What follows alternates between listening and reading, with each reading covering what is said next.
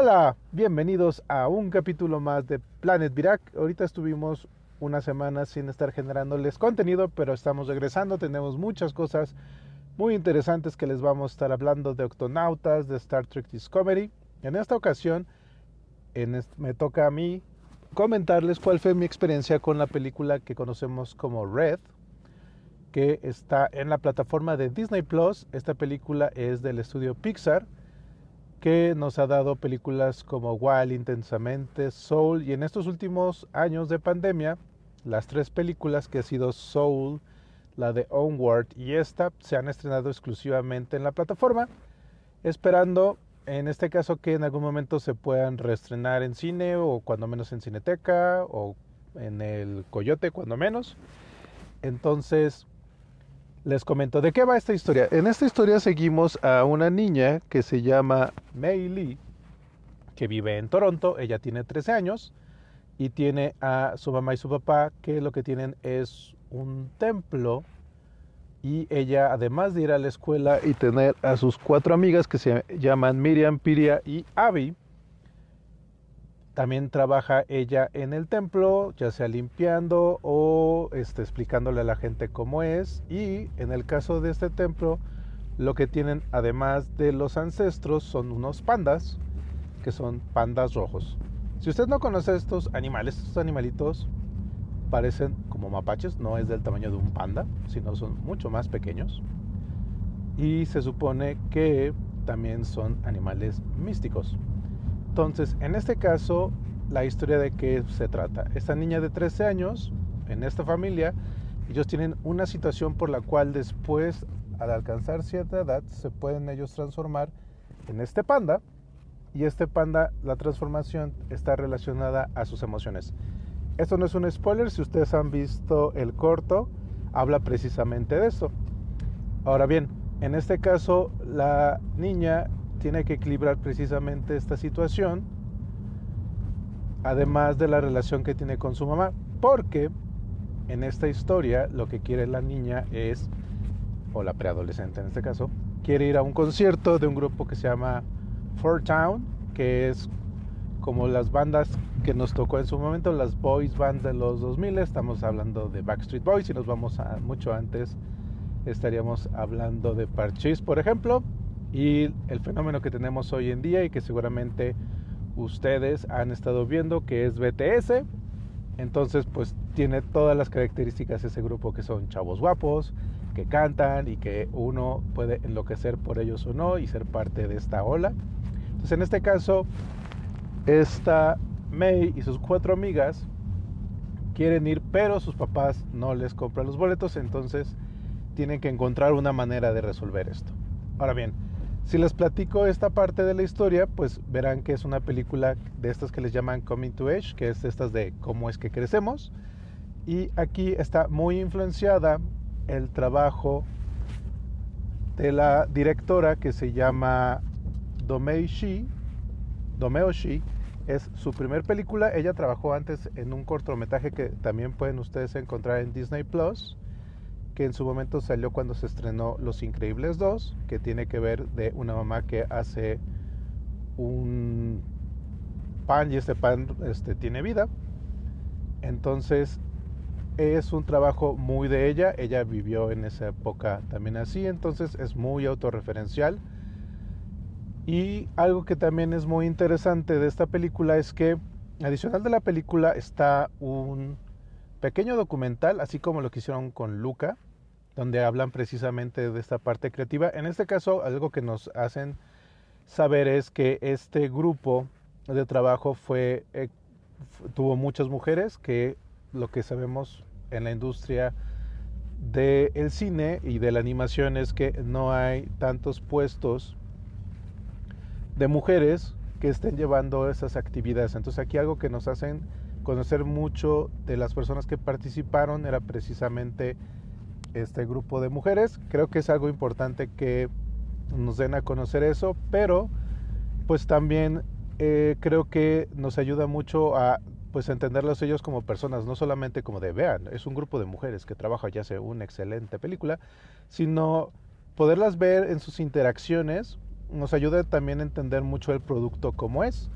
cómo es que está elaborado, por qué tiene como esta dinámica, porque tiene, en mi punto de vista, ciertas situaciones que son muy graciosas, me la pasé riéndome mucho en la película, pero eh, tiene un uso de la música y, y, de romper a veces la cuarta pared porque May en algún momento habla con nosotros, se refiere a nosotros, y cuando llegan algunos familiares es completamente como si fuera este, estas referencias como de anime japonés. Entonces es muy interesante y un punto a destacar es la música. En este caso la música la hace Ludwig Göransson, que ustedes dirán, oye, ¿y quién es Ludwig Göransson? Ustedes se ha hecho muy famoso porque ha hecho la música de Mandalorian y de El libro de Boba Fett. Y en este caso las canciones las trabajó Billie Eilish y Finney O'Connell de este grupo ficticio de Fort to Town. Ahora bien, las canciones y la composición musical van muy de la mano, precisamente porque hablan de esta amistad que tienen ellas, las niñas que están en la película, y este amor por la banda, que todos nos podemos sentir identificados porque en algún momento nos pasó, o tuvimos una hermana, un hermano que lo pusieron, o a lo mejor tenemos hijos o hijas, o sobrinos y sobrinas que tienen este fanatismo. Entonces, las canciones en la parte instrumental también se utiliza como un motif de lo que está haciendo. Ahora bien, el trabajo de Ludwig aquí me llamó mucho la atención porque la música, obviamente, al tener una persona de ascendencia asiática, eh, utilizamos instrumentos que nos puedan o estos instrumentos que damos por entendido que son asiáticos. Entonces tenemos flautas, tenemos tambores. Y la música pues va muy extraña porque tenemos como este vibe de música de, boy band, o sea, popera, y se mezcla con música que podríamos considerar como o lo que tenemos como tradicional asiática. Y entonces hace una mezcla muy interesante que a veces se siente como extraña, yo al principio era como de, mm, no, no, entiendo bien hacia dónde va. Escuché la música este, por separado, que ustedes la pueden encontrar en Spotify y en YouTube. Tanto el score como las canciones. Las canciones no las he encontrado en español, solamente las he encontrado en inglés.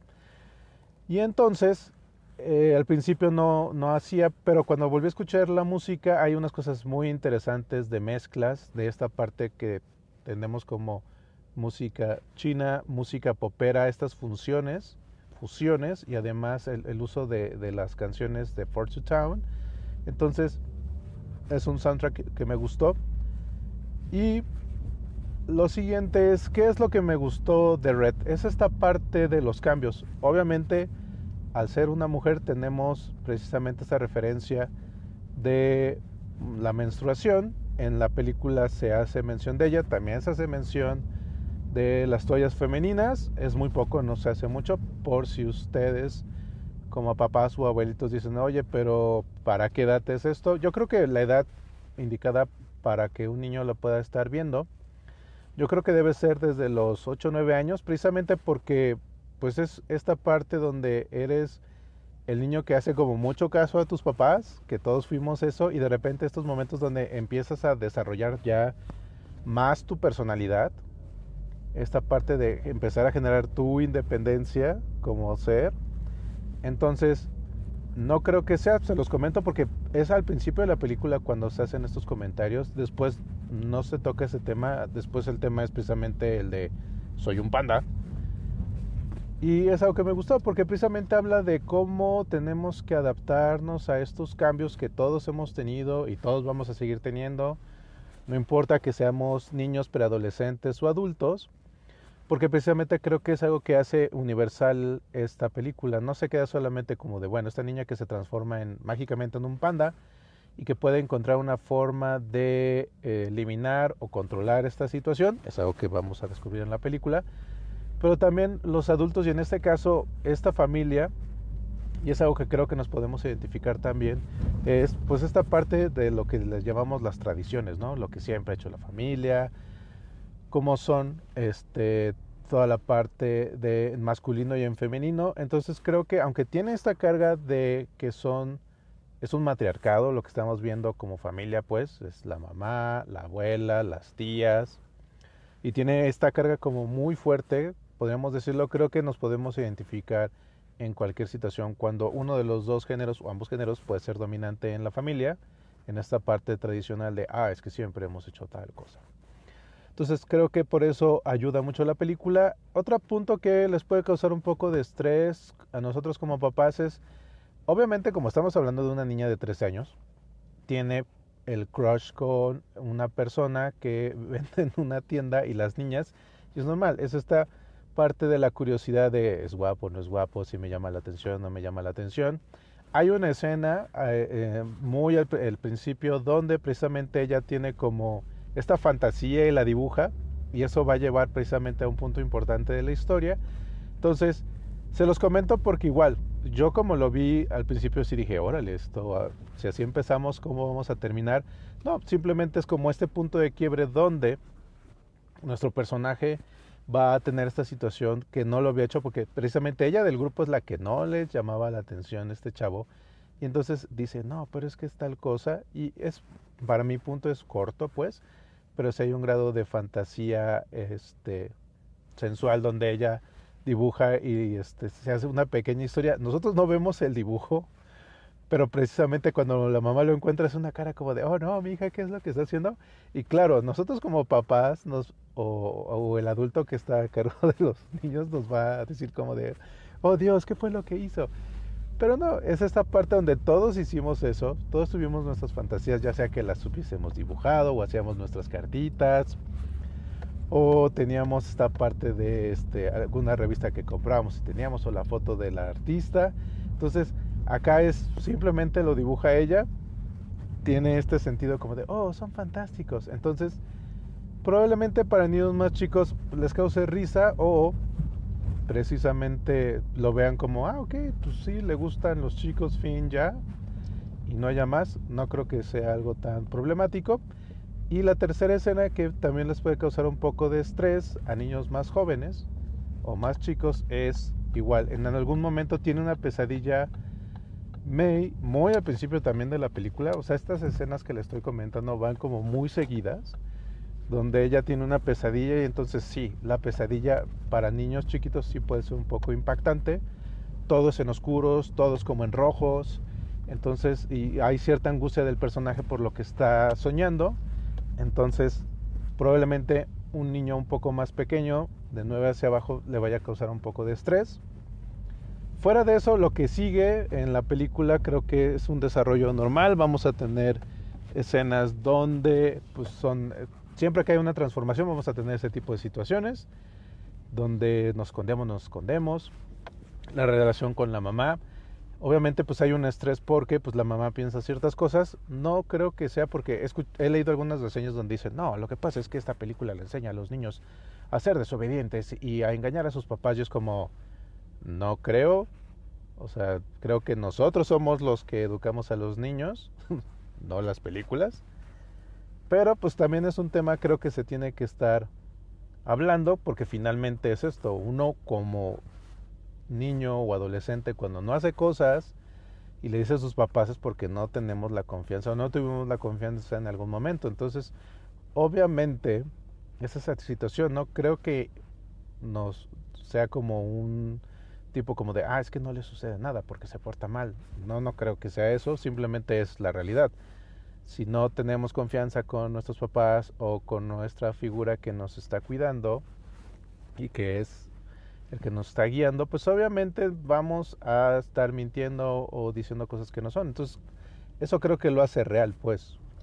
Lo hace real y, y precisamente tiene que ser esta diferencia de el personaje que era extremadamente obediente y extremadamente y hacia todo lo que le decían sus papás a estar creciendo y estar encontrando estas áreas grises que todos estamos encontrando conforme vamos creciendo, en decir como de, ah, sí, o no tienes malo que le digas.